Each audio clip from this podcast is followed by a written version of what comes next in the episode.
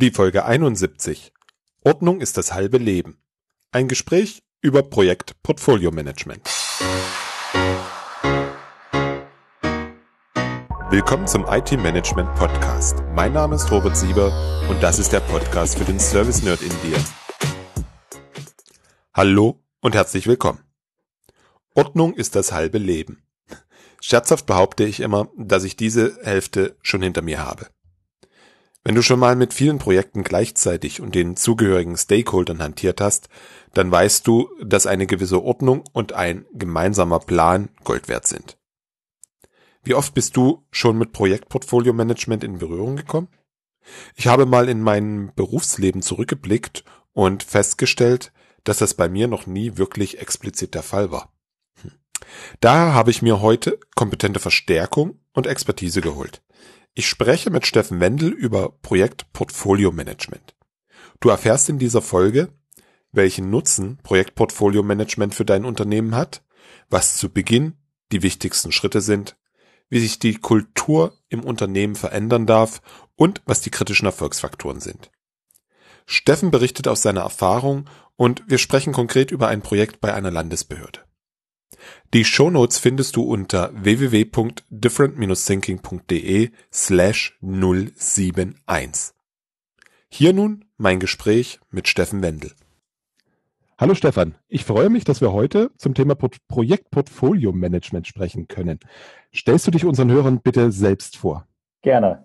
Ja, mein Name ist Steffen Wendel, ich bin 52 Jahre, äh, bin bei der Digital Innovation AG verantwortlich für das Thema Skill Management und Knowledge Management meine Historie ist ein bisschen, komme aus dem Bankenbereich, bin dann in die Beratung gegangen zum Thema Projektmanagement und befasse mich jetzt seit ja, gut zehn Jahren mit, mit Prinz 2 und den angelagerten Methoden, auch Eitel und diesen ganzen Themen. Und ähm, ja, irgendwann kommt man natürlich auch auf das Thema Projekt-Portfolio-Management. Also weil der Bedarf ist da und ähm, jo, deswegen bin ich jetzt auch hier in dem sozusagen virtuellen Meeting zusammen.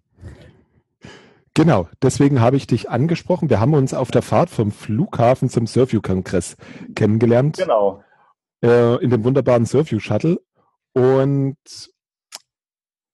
jetzt für mich eine ganz ehrliche Frage, weil habe damit noch nicht allzu viel zu tun gehabt. Ja. Was ist Projektportfolio-Management? Das ist eine gute Frage. Ähm, vielleicht muss man erstmal so ein paar Begrifflichkeiten klären. Also ähm, ich sehe es, also es wird sehr viel vermengt. Ähm, vielleicht noch mit anderen Begrifflichkeiten. Es gibt noch den Begriff Programmmanagement, es gibt den Begriff Multiprojektmanagement und ähm, auch den Begriff Projektportfolio-Management. Äh, glücklicherweise gibt es noch keine DIN-Definition dafür. Also jeder kann eigentlich hantieren mit den äh, Begriffen, wie er will. Ähm, bei meinem ehemaligen Arbeitgeber haben wir es halt dann irgendwann mal definiert. Also das Projekt Portfolio Management ist quasi die Analyse und Steuerung des gesamten Projektportfolios. Also man versucht, ähm, alle Projekte, die äh, sagen wir, den geschäftlichen Zweck dienen, sei es interne oder externe, zu bewerten und dann in eine Reihenfolge zu bekommen und halt äh, das sagen wir, sinnvoll zu steuern. Ein Programm hat ein bisschen einen anderen Charakter. Programme sind meistens zusammengefasste Projekte, die ein Ziel haben, irgendwo Nutzen ähm, erzeugen sollen, sei es Kosteneinsparungen, sei es Innovationsprogramme. Ähm, und Multiprojektmanagement äh, ist für mich so eher so eine handwerkliche Sache. Ich kann bestimmte Arten von Projekten, äh, die, die zusammengehören, auch vernünftig miteinander steuern, also um Ressourcen auch äh, sinnvoll einzusetzen. Na, also da würde ich so ein bisschen Unterscheidung äh, unterscheiden an der Stelle. Mhm. Das ist, glaube ich, ein ganz wichtiger Punkt. Gerade die Begriffe gehen ja immer durcheinander. Genau. Und was passiert jetzt im Projekt Portfolio Management? Das ist eine gute Frage, was passiert. Also es muss erstmal viel passieren. Erstmal muss sich eine Organisation entscheiden, Projektportfolio-Management zu machen. Äh, wir haben heute noch in vielen Organisationen, dass wir diese berühmten Silos haben, dass das ähm, in bestimmten Abteilungen Vorhaben gestartet werden, ähm, die jetzt auch keine Rückkopplung haben in die Gesamtorganisation, keine Rückkopplung zur Gesamtstrategie. Ähm, man findet teilweise eine sehr hohe Intransparenz vor über, über die, die Ressourcensteuerung, will ich es mal nennen.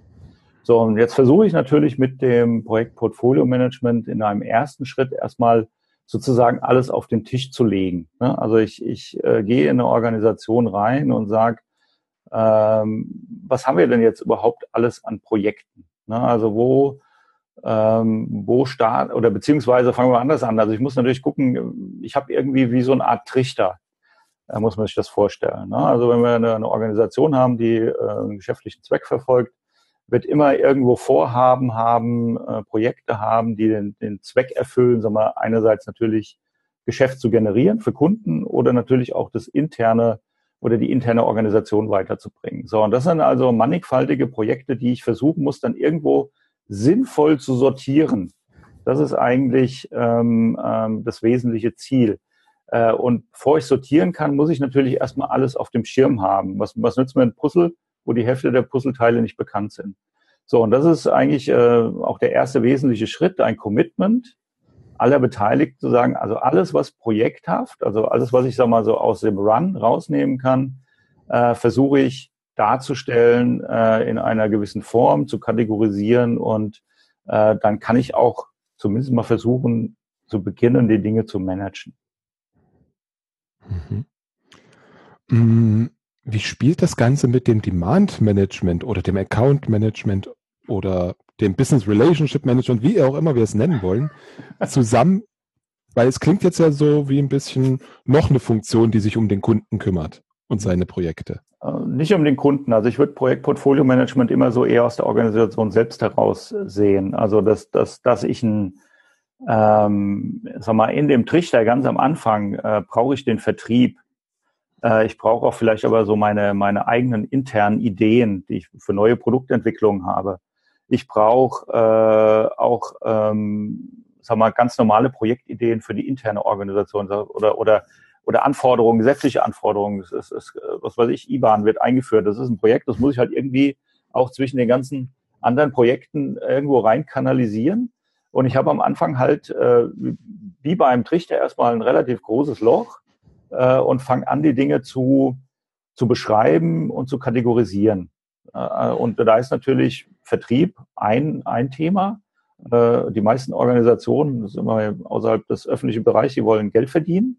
Das heißt, ich muss halt schauen, ähm, in der Qualifizierung der verschiedenen Projekte, wo habe ich vielleicht einen, einen, großen Business Impact? Also was muss ich machen, einfach am Markt auch vorne ran zu bleiben. Ne?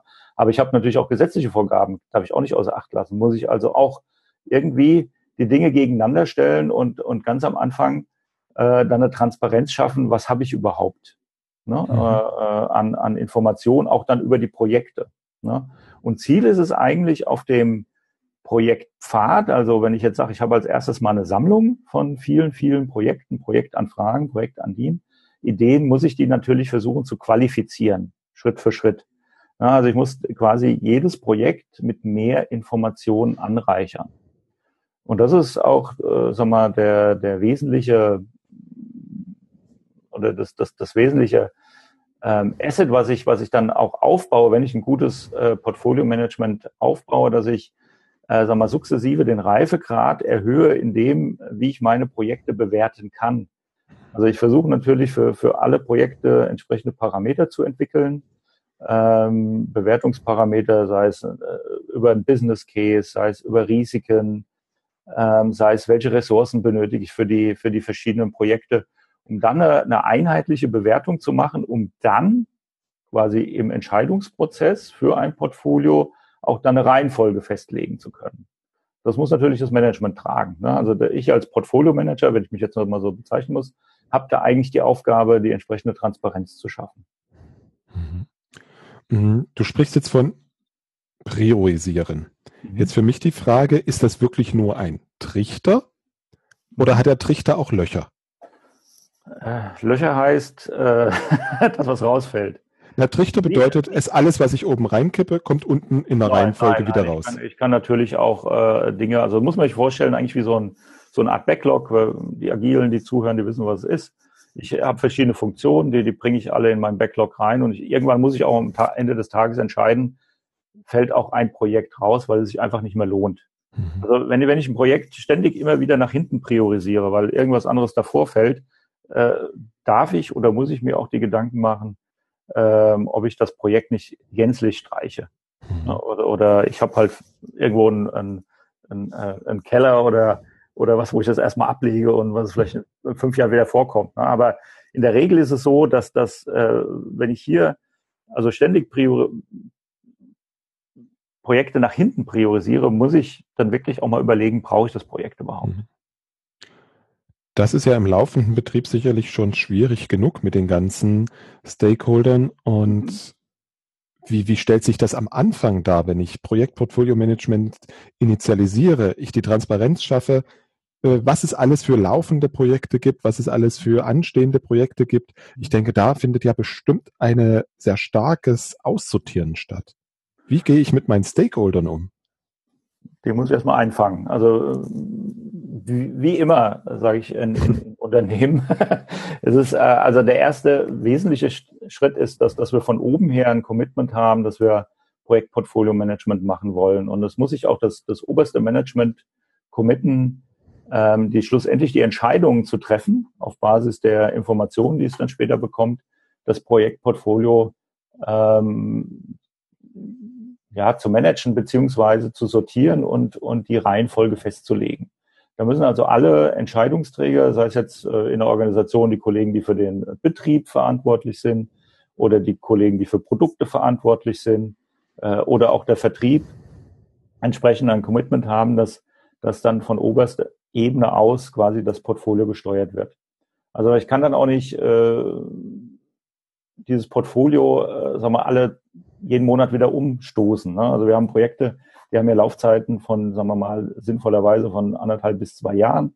Äh, also bei lang, lang, längerfristigen Projekten, ähm, die kann ich da nicht rumpriorisieren. Da muss ich auch sagen, okay, äh, ähm, da gibt es einen Business Case dafür. Ich starte das Projekt und ich versuche es natürlich auch, wenn es Sinn macht, wenn sich nicht die Rahmenbedingungen völlig verändern, äh, dieses Projekt auch zu Ende zu führen. Also das sollte da nicht äh, äh ständig umgestoßen werden. Klar, Projekt Portfolio Management ähm, ist ja nicht nur ein, ein Prozess, der am Anfang äh, des Projektes aufgesetzt ist, sondern ich muss natürlich auch während der Projektlaufzeit ähm, Business Case überprüfen, die Sinnhaftigkeit von Projekten überprüfen, die, die Risiken äh, überprüfen, die Projekte mit sich, äh, mit sich bringen.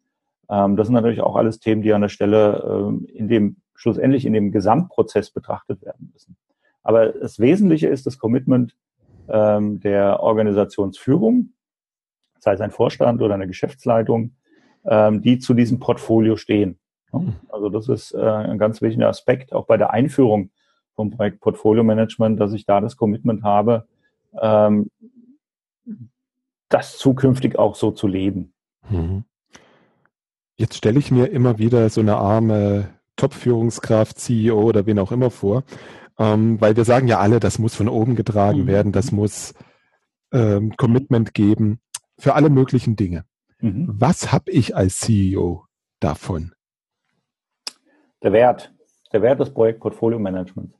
Mhm. Ähm, der wesentliche Wert ist, ich äh, oder der Wert ist, äh, ich habe eine, eine fest, ich sag mal jetzt nicht eine Optimierung oder eine, eine optimale Optimal wäre wahrscheinlich äh, vermessen zu sagen, aber ich bekomme eine Optimierung der, der Steuerung der vorhandenen Ressourcen.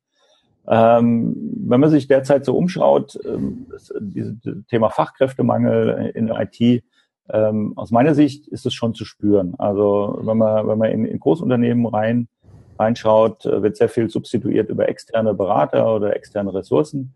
Äh, aber grundsätzlich habe ich ja nur einen bestimmten Pool an ähm, an Ressourcen zur Verfügung. Und die kann ich dann oder versuche ich zumindest mal optimal dem Geschäftszweck dienend oder auch Ausrichtung an eine Strategie einzusetzen. Also das ist ein wesentlicher äh, äh, Vorteil, den ich habe, wenn ich Projektportfolio Management mit einem entsprechenden Ressourcenmanagement ähm, zusammenführe. Ich habe ähm, aufgrund der Transparenz, die ich schaffe, was ja durchaus auch oft in gerade in Großorganisationen vorkommt, äh, dass man Doppelarbeiten macht. Ne? Also äh, zwei Abteilungen, prima, die, die machen beides quasi fast dasselbe Projekt. Ähm, kann ich vermeiden, indem ich natürlich äh, am Anfang des Trichters äh, eine Transparenz erzeuge äh, und sage, oh, äh, da sind ja beide eigentlich fast am selben Thema dran ne? und kann dann vielleicht auch Projekte umstricken, verbessern, äh, zusammenführen. Ich sehe auch die, ähm, die Verbindung zwischen vielen Projekten, also auch eine Reihenfolge, ich muss vielleicht erstmal Grundlagen bilden, um dann, sagen wir mal, äh, irgendwas aufzusetzen oder zu verbessern. Ne? Und sukzessive, was, was auch ein, ich sag mal, so eine Art Abfallprodukt, beziehungsweise komischerweise auch eine Voraussetzung ist, ich erhöhe den Reifegrad im Projektmanagement. Das heißt also, ich muss auch meine äh, Organisation, gerade die Projektleiter, befähigen, äh, auch während der Projektlaufzeit immer vernünftig ähm, über die KPIs des Projektes zu berichten. Also das heißt, wie, wie sieht es denn um den Business Case aus? Wie sind die Ressourcen? Wie ist deine Planung nach vorne bezüglich bestimmter Ressourcen, die du benötigst? Weil das muss ich ja auch immer irgendwo wieder abgleichen. Ne? Ähm, es ist nun mal in, in, in vielen äh, Organisationen so, dass man gerade in komplexen Projekten immer die Helden braucht.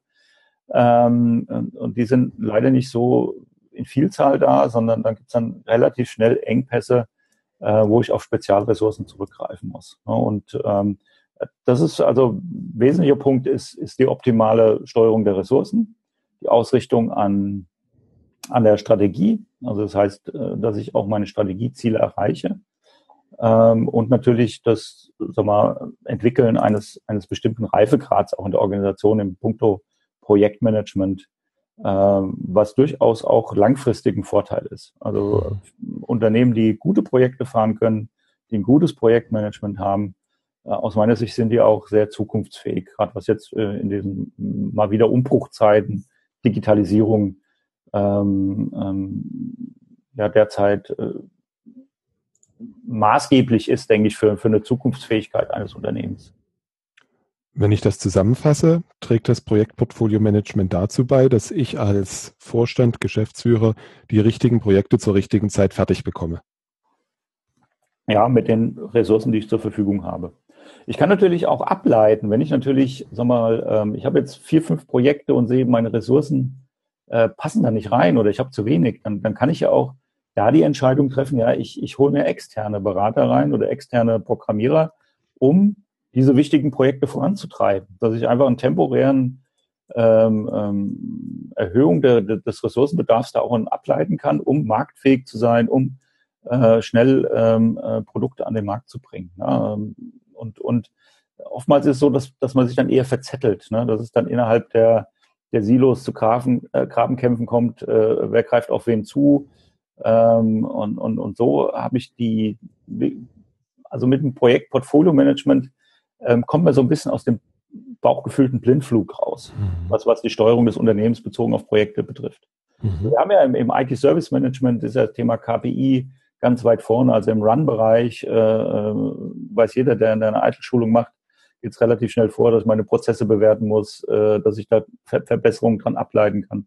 Und, und das können wir natürlich auch im Projektmanagement tun, indem wir da auch für vernünftige, ähm, zum Unternehmen passende ähm, bewertbare Messkriterien für Projekte entwickeln, sei es ähm, die Anzahl der äh, Mitarbeiter, die an einem Projekt mitarbeiten. Passt das zu der Größe meines Hauses? Kann ich sowas überhaupt steuern? Ne? Also ähm, je größer Projekte werden, desto komplexer werden sie, desto größer sind die Risiken, die ich betrachten muss.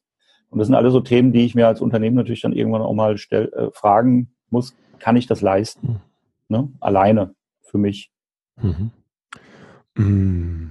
Wenn wir jetzt über Projektportfolio Management nachdenken, wenn du jetzt anfangen es zu etablieren, mhm. was darf bzw. wird sich im Unternehmen an sich verändern? Ähm, es sollte sich verändern, äh, der, der Bereitschaft, Transparenz zu, zu erzeugen. Ne? Also das heißt, äh, einerseits Transparenz, was, was habe ich noch an, an Ressourcen frei? Äh, was kann ich äh, dem Unternehmen noch an Ressourcen geben für bestimmte Projekte, für, für das Portfolio, was ich abarbeiten will. Ähm, es wird sich verändern oder es sollte sich verändern, dass das Commitment in der Organisation größer wird, bestimmte Dinge abzuarbeiten. Mhm. Ähm, also ich denke, äh, leistungsfähige Organisationen schaffen es, die Zusammenarbeit weiter zu verbessern.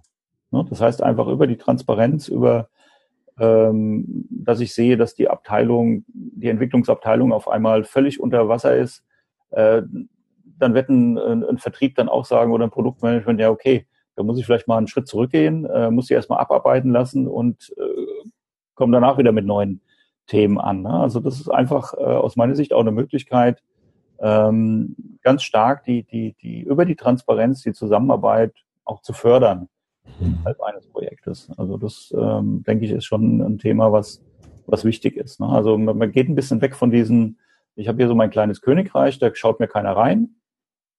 Ähm, ich mache das, was ich machen muss, sondern ich versuche äh, quasi mich zu öffnen und versuche Transparenz zu erzeugen. Mhm.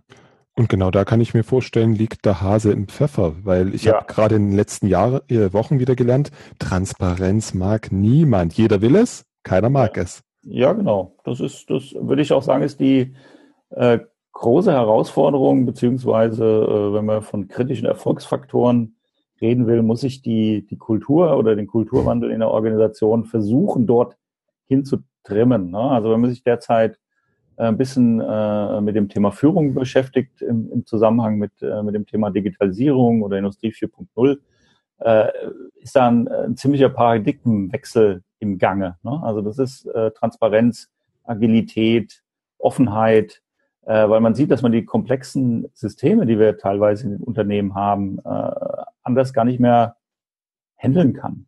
Ne? Ich muss ähm, versuchen, die Köpfe, die ich habe, vernünftig zu vernetzen ähm, um, um die Ziele zu erreichen, weil jeder Einzelne äh, kann das gar nicht mehr.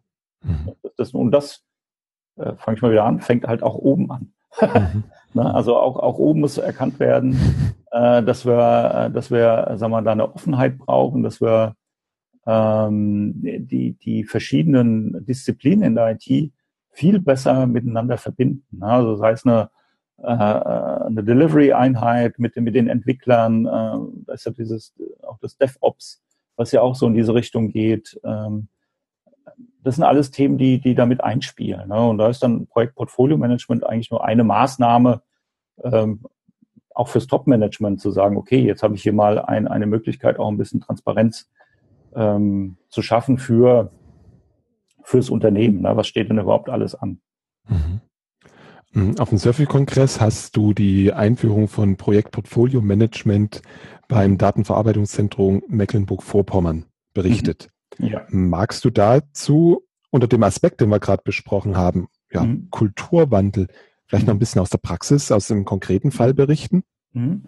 Ja, dort haben wir, sag mal, die, die, ähm, die Herausforderungen gehabt, dass, ähm, dass wir noch sehr starke Silos haben. Also, dass wir quasi in dieser Organisation quasi noch so eine Art Profit Center Gedanken gehabt haben, wobei viele Projekte äh, sollten eigentlich in einer Art Matrix-Organisation abgearbeitet werden.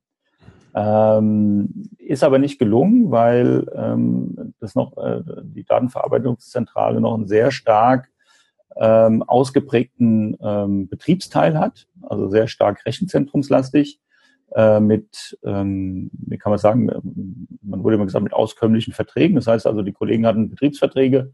Äh, da war das Thema Projektgeschäft jetzt nicht unbedingt an erster Stelle. Ne? Das heißt also, wir mussten erstmal aufzeigen, ähm, was gibt's denn überhaupt alles für Projekte in der äh, in dem Unternehmen. Ähm, auch in verschiedenen Abteilungen wurden Projekte äh, gefahren, die aber außerhalb des eigentlichen Projektmanagementsystems liefen. Die wurden auch nicht erfasst als Projekte. Ja, das heißt also, da, da wird dann mal äh, eine virtuelle Umgebung ähm, ähm, aufgebaut. Äh, für dieses Thema werden auch, sagen wir mal, 100 Manntage veranschlagt, aber ist in dem Sinn kein Projekt des Unternehmens, sondern das ist einfach ein, ich sag mal, ein Vorhaben der Abteilung. Ne? Mhm. Heißt aber, dass natürlich die Kollegen, die jetzt in diesem Vorhaben der Abteilung sind, was der Abteilungsleiter dann auch da priorisiert entsprechend, äh, nicht für Projekte des Unternehmens zur Verfügung stehen. Das heißt, ich habe genau hier an der Stelle dann äh, das Thema, äh, ich habe ein Kundenprojekt, was, was ausgeführt werden muss und äh, wer entscheidet jetzt, wo eigentlich die wesentlichen Ressourcen reinkommen.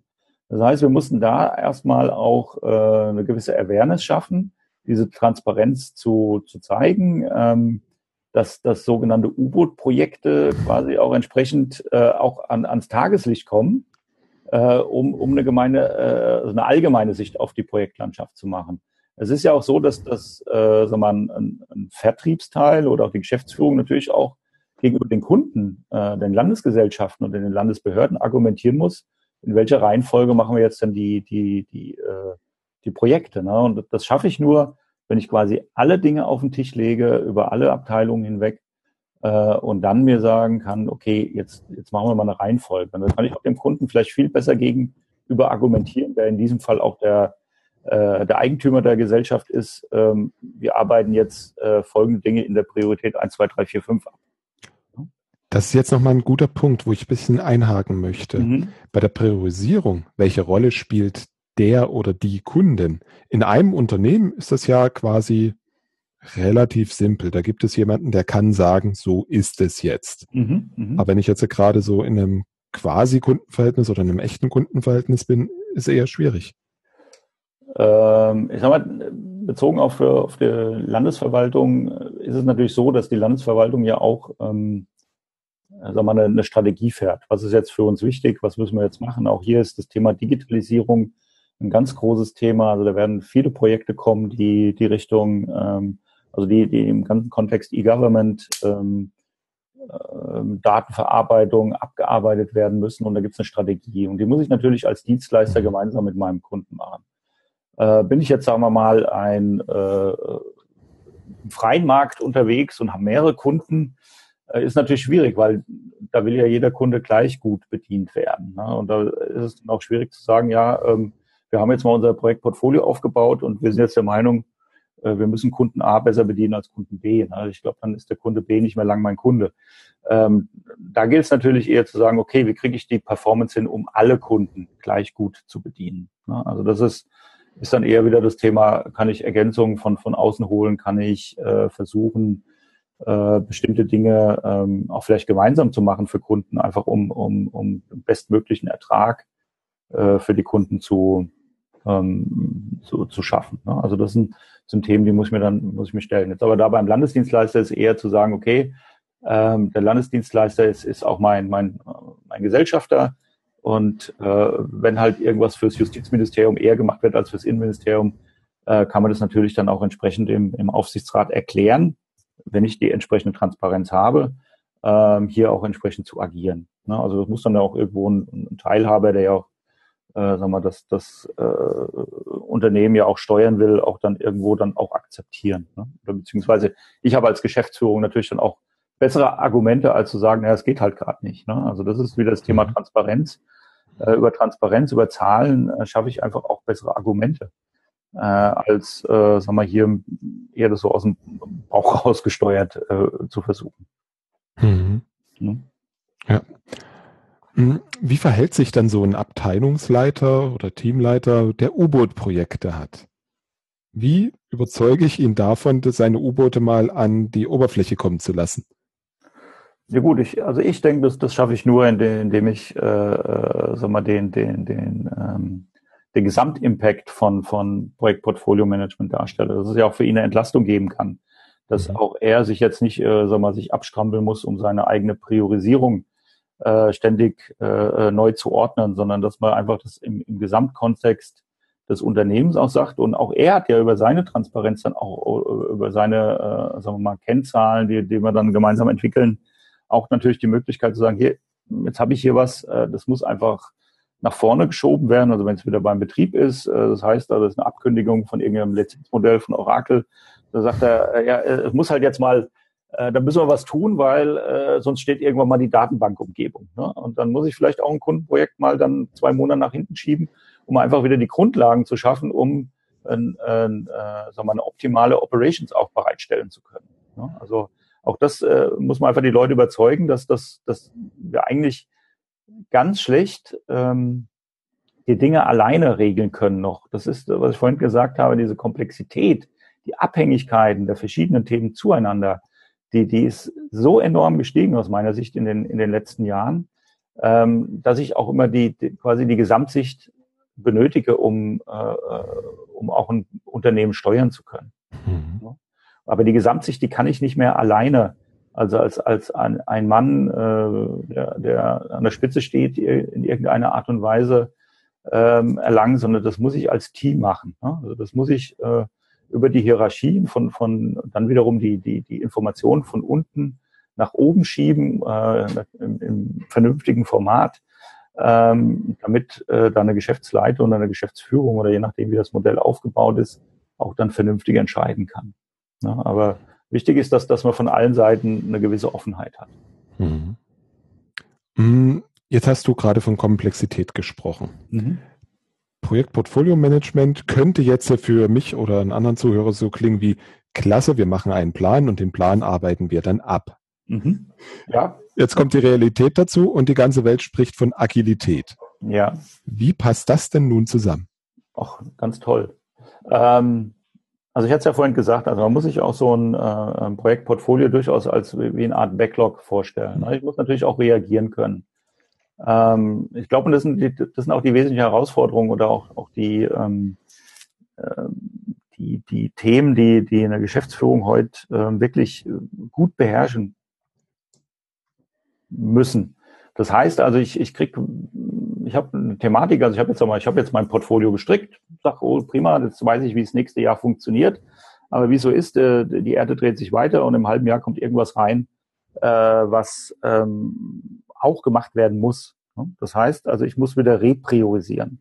Und da muss ich auch den Mut dazu haben. Ich muss den Mut dazu haben, äh, entsprechend die, die Priorität auch nochmal anzupassen, äh, vielleicht sogar dann auf Kunden zuzugehen, ähm, zu sagen, okay, da verzögert sich vielleicht irgendwas, weil äh, äh, nochmal eine andere Thematik auch mit reinspielt. Ne? Also das ist, denke ich, eine Sache, die, ähm, die beherrschbar gemacht werden muss. Ne? Es ist nicht einfach. Ähm, man sieht es auch in agilen Projekten, ähm, ist ja die Thematik, dass ich, dass ich dort dieses, dieses lebende Backlog habe. Und da ist genauso, wenn ich dort irgendeine Funktion habe, die ich immer wieder nach hinten schiebe, ähm, muss ich mich irgendwann mal fragen, hm, brauche ich überhaupt noch? Ne? Also das, das, dann scheint es ja nicht so wichtig zu sein. So, und jetzt haben wir es halt so, wenn, wenn halt wirklich extrem wichtige Dinge nach vorne geschoben werden, muss ich das beurteilen können. Und, und das äh, wird natürlich dann auch zum ganz normalen Mechanismus, weil ich, ich habe ja wie, wie in einem Change in einem Projekt, habe ich hier einen Change in meinem Projektportfolio. Ich werde also die Auswirkungen bewerten, äh, ich werde die Risiken bewerten und kann dann entscheiden, okay, kann ich vielleicht jetzt mein Portfolio noch ein bisschen umstricken, ähm, sodass quasi diese, diese neue Anforderung, die, die jetzt aus dem Nichts vielleicht, aber sehr hoch priorisiert gekommen ist, auch noch umsetzen kann. Ne? Also auch immer wieder mit dem Thema, habe ich die Ressourcen dafür? Ne? Mhm. Kann ich die Ressourcen äh, bereitstellen, um gegebenenfalls jetzt auch nochmal ein äh, bestimmtes Thema mit abzuarbeiten. Ne? Also das ist ist ein äh, wesentliches Thema. Also äh, ich hatte mal eine Situation, ähm, also eine ganz drastische Situation. Äh, da war ich damals im genossenschaftlichen Finanzverbund bei einer Bank. Wir haben damals dann fusioniert und wir haben von einem auf den anderen Tag das gesamte Portfolio gestoppt, weil wir sind in eine Fusion gegangen. Ne? Das, das, also so Möglichkeiten gibt's auch.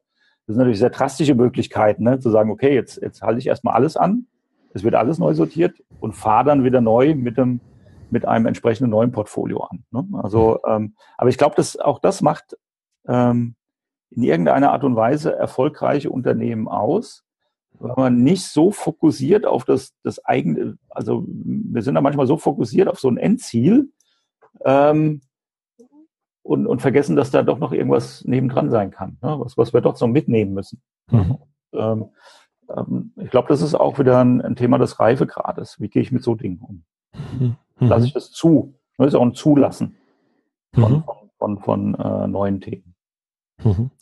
Agilität ist ja insbesondere dann wertvoll, wenn genau diese Wendigkeit gefragt ist. Ja. Mm, jetzt haben wir im, ich sage jetzt mal, klassischen Projekt ja regelmäßig diese Situation, Projekt wird nicht fertig verschiebt sich, was auch immer. Ja. Im agilen Projekt ist es ja so, dass wir schauen, dass entweder Zeitbudget eine feste Größe ist, beziehungsweise der Lieferumfang und sich darüber dann gegebenenfalls wieder die Länge des Projektes steuert. Mhm. mhm. Das heißt, das hat Auswirkungen auf mein gesamtes Portfolio, weil die mhm. Ressourcen, die ich jetzt eigentlich morgen haben wollte, mhm. sind nicht aus verschiedenen Gründen nicht verfügbar. Mhm. Wie, wie arbeitet man? Arbeitet man mit Puffern oder wie handhabe ich das? Naja, grundsätzlich, also muss ja auch sagen, ich bin ja Freund von Prinz 2 äh, an der Stelle, äh, wo wir ja gewisse Mechanismen schon haben. Also wir haben, äh, wir arbeiten in Phasen, wir überprüfen eigentlich ständig den, den Business Case. Äh, auch Prinz 2 hat man jetzt äh, quasi angefangen, okay, wir haben äh, einen agilen Ansatz noch mit eingebaut. Also wenn man sich Prinz 2 Agile anschaut. Aber das Thema Projektportfolio Management ist ja auch kein, ähm, kein starres Gebilde. Ne? Also das mhm. heißt ja, ich mache nicht einmal im Jahr das Portfolio und dann lehne ich mich zurück, ähm, sondern ich muss ja äh, vielleicht quartalsweise, zweimonatsweise muss ich mir sämtliche Projekte anschauen. Mhm. Und auch mhm. da, hatte ich vorhin schon mal gesagt, der Reifegrad, dann, dann, dann bringt es mir auch nichts, wenn ich als Projektmanager sage, oh, ist alles toll, ne, weil ich, ich, ich versuche da noch irgendwas zu retten, sondern ich muss dann wirklich auch sagen, nee, es ist nicht toll, ich habe eine Verzögerung. Ne? Äh, selbst äh, Verzögerungen können ja auch dann irgendwann mal dazu führen, dass man sagt, okay, also das hat sich jetzt so verzögert, das lohnt sich gar nicht mehr für uns, wir stoppen das Projekt. Mhm. Äh, oder wir, wir schieben es ganz bewusst hinten dran, weil die Verzögerung, die bringt jetzt überhaupt nichts, sondern da ist jetzt ein anderes Thema, was wesentlich wichtiger ist. Das schiebe ich jetzt vor und äh, sag mal, die, die Endarbeit mache ich dann hinten dran. Mhm. Ja, also das ist, ist ein Thema, dass, dass man sich einfach auch beim Projekt Portfolio Management äh, bewusst sein muss, dass das ein, ähm, ein, ein Prozess ist, der eigentlich ständig läuft, dass ich äh, turnusmäßig mein Projektportfolio überwache, dass ich turnusmäßig äh, quasi aus dem Projekt Controlling, das heißt monatlich, äh, die aktuellen Zahlen habe, äh, äh, um dann quasi das Projektportfolio auch nach Bedarf entsprechend wieder anpassen zu können. Mhm. Ne? Kann ja auch sein, dass das eine absolute äh, Horrormeldung aus dem Projekt kommt. Ne? Die sagen, also Budget wird völlig über, überzogen, wir brauchen noch unbedingt Ressourcen, damit es überhaupt fertig wird und sowas. Da muss ich auch drauf reagieren können. Also wir reden hier immer von äh, quasi so einer Art Organismus, mhm. der, der, der ständig äh, äh, quasi auch beobachtet werden muss. Ne? Also das ist nicht irgendwie so eine Sache, das machen wir einmal im Jahr. Äh, wir haben jetzt unser, unser Strategie-Meeting, da gucken wir unser Portfolio an und das war's dann. Äh, sondern nee, also das ist ein Thema, was ich quasi täglich ähm, äh, täglich oder beziehungsweise gehört doch zum Tagesgeschäft.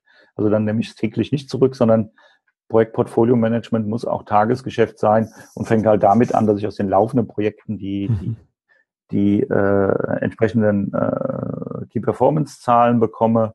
Äh, und das muss auch auf Basis einer, äh, sagen wir mal, ähm, ja auch einen bestimmten Reifegrad sein. Ne? Also wie gesagt, mit Lügen bringt uns da überhaupt nichts zusammen, sondern wir müssen sagen, wie, wie sieht die Welt wirklich aus? Ähm, da muss eine gewisse Fehlerkultur äh, etabliert sein ähm, und auch ak zu akzeptieren, dass sich Projekte verschieben. Mhm. Es ist nicht nur die Transparenz am Anfang wichtig, das Portfolio aufzubauen, mhm. die Projekte zu identifizieren, sondern im gesamten Lebenszyklus des genau, Projektes. Genau, genau. Dass wir wirklich mal an ein ehrliches, ungeschminktes Projektreporting kommen. Ja. Genau. Und das, das ist ja bestimmt auch einer dieser Stolpersteine auf dem Weg zum erfolgreichen das ist, Projektportfolio. Ja, genau. Also da, da bin ich ja wieder, also das, das größte Problem auch bei Prince 2, also ich habe einige Projekte begleitet, um Prince 2 als Projektmanagement-Methode einzuführen, ist, dass äh, bei Prince 2, ähm, vielleicht die Leute, die es nicht kennen, heißt Project in Controlled Environment, das ein wesentlicher Baustein ist der Auftraggeber und der Auftraggeber ist der eigentliche Projektverantwortliche. Andere Projektmanagement-Methoden, wie, wie, wie das amerikanische, also im amerikanischen PMI, legt da viel mehr Wert. Also da kriegt der, der, der Projektleiter quasi sein Mandat übergeben und ist dann äh, quasi auch äh, verhaftet mit dem ganzen Thema. Nee, bei Prinz 2 ist, ist äh, der Auf Projektauftraggeber accountable. Das heißt, ich als Projektmanager bin durchführungsverantwortlich und sämtliche Entscheidungen, die zum Projekt getroffen werden, bezogen auf Business Case, bezogen auf Änderungen äh, der Funktionalität, muss immer dann vom Auftraggeber, vom Management mitentschieden werden. Das heißt, also ich ziehe quasi auch die Verantwortung aus meiner Sicht in die richtige Höhe, weil äh, auch vom Management muss ja das äh, quasi schlussendlich dann auch das Portfolio auch mitgesteuert werden. Ja, also das, das äh, ist so ein bisschen ein Thema, was, was auch mit dazugehört, auch wie ich schon ähm, davor gesagt habe, also der Reifegrad im Gesamtprojektmanagement äh, muss auch vorhanden sein, um Portfolio-Management zu machen. Mhm. Hm, wenn ich jetzt nach unserem Gespräch mich mehr mit dem Thema Projektportfolio Management beschäftigen möchte, mhm. weil ich erkannt habe, klasse Sache, hm, wo fange ich damit an? Wie fange ich an?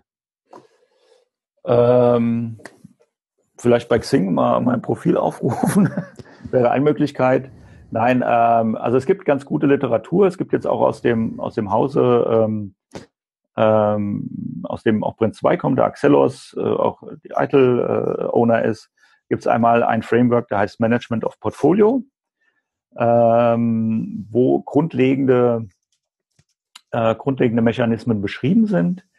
Ähm, dort ist auch ähm, ganz interessant P3O beschrieben, das heißt Pro mhm. Portfolio, Programm und Pro Projektmanagement Office. Das heißt also, wie baue ich eigentlich eine, eine Reporting, eine Office-Struktur auf und diese ganzen Dinge zu, zu managen. Ne? Das heißt also, ich habe ja vielleicht irgendwo ein operatives Pro Projekt-Office. Die müssen ja dann die, die Reporting-Zahlen an ein, an ein Programm-Office äh, liefern und die wiederum müssen dann die Zahlen dann aggregieren und, und zum Portfolio-Office äh, weiterleiten. Also da sind, sind Themen eigentlich sehr gut beschrieben. Dort können auch die Dinge zertifiziert werden. Ähm, gibt auch einige Institute, die das äh, hier in Deutschland machen. Äh, muss man sagen, ist, ist alles auf Englisch, weil der Markt doch äh, für diese Zertifizierung in Deutschland nicht so groß ist. Es gibt aber auch vom Haufe Verlag äh, ein, ein sehr gutes Buch aus meiner Sicht zum Thema äh, Projekt Portfolio Management. Also es das heißt auch äh, Projekt Portfolio Management vom Haufe Verlag.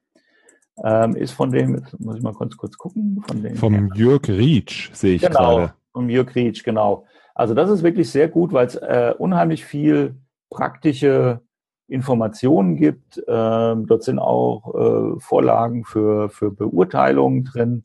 Also wie kann ich ähm, sag mal, diverse X-Listen aufbauen. Also das ist ein, äh, aus meiner Sicht wirklich ein Buch, was ich mir nehmen kann, um mich mit dem Thema mal sehr praktisch zu, zu beschäftigen. Aber wie gesagt, man darf diese ganzen Randthemen äh, nicht vergessen. Ne? Also ich habe dieses Thema Kultur, ich habe dieses Thema Reifegrad im Projektmanagement. Das sind alles Themen, die ich so äh, mit äh, betrachten muss. Und äh, wenn man sagt, okay, ich, ich will dann ein Projekt starten äh, zum Thema Projektportfolio Management, ähm, muss ich mir bewusst sein, dass das äh, nicht eine Sache ist, die ich in drei Monaten abgeschlossen habe. Ne, ich mhm. muss, muss da, wie Einführung von, von IT-Service-Management-Prozessen, muss ich mir Zeit geben, muss, muss über, über Rückkopplung äh, mir entsprechend ähm, ähm, auch äh, immer wieder zugestehen, was zu verändern, Verbesserungen einzuführen, äh, Dinge zu hinterfragen. Also das sind wirklich äh, ähm, Themen, die ich, die ich, wo ich sage, beim, beim Unternehmen so mit, mit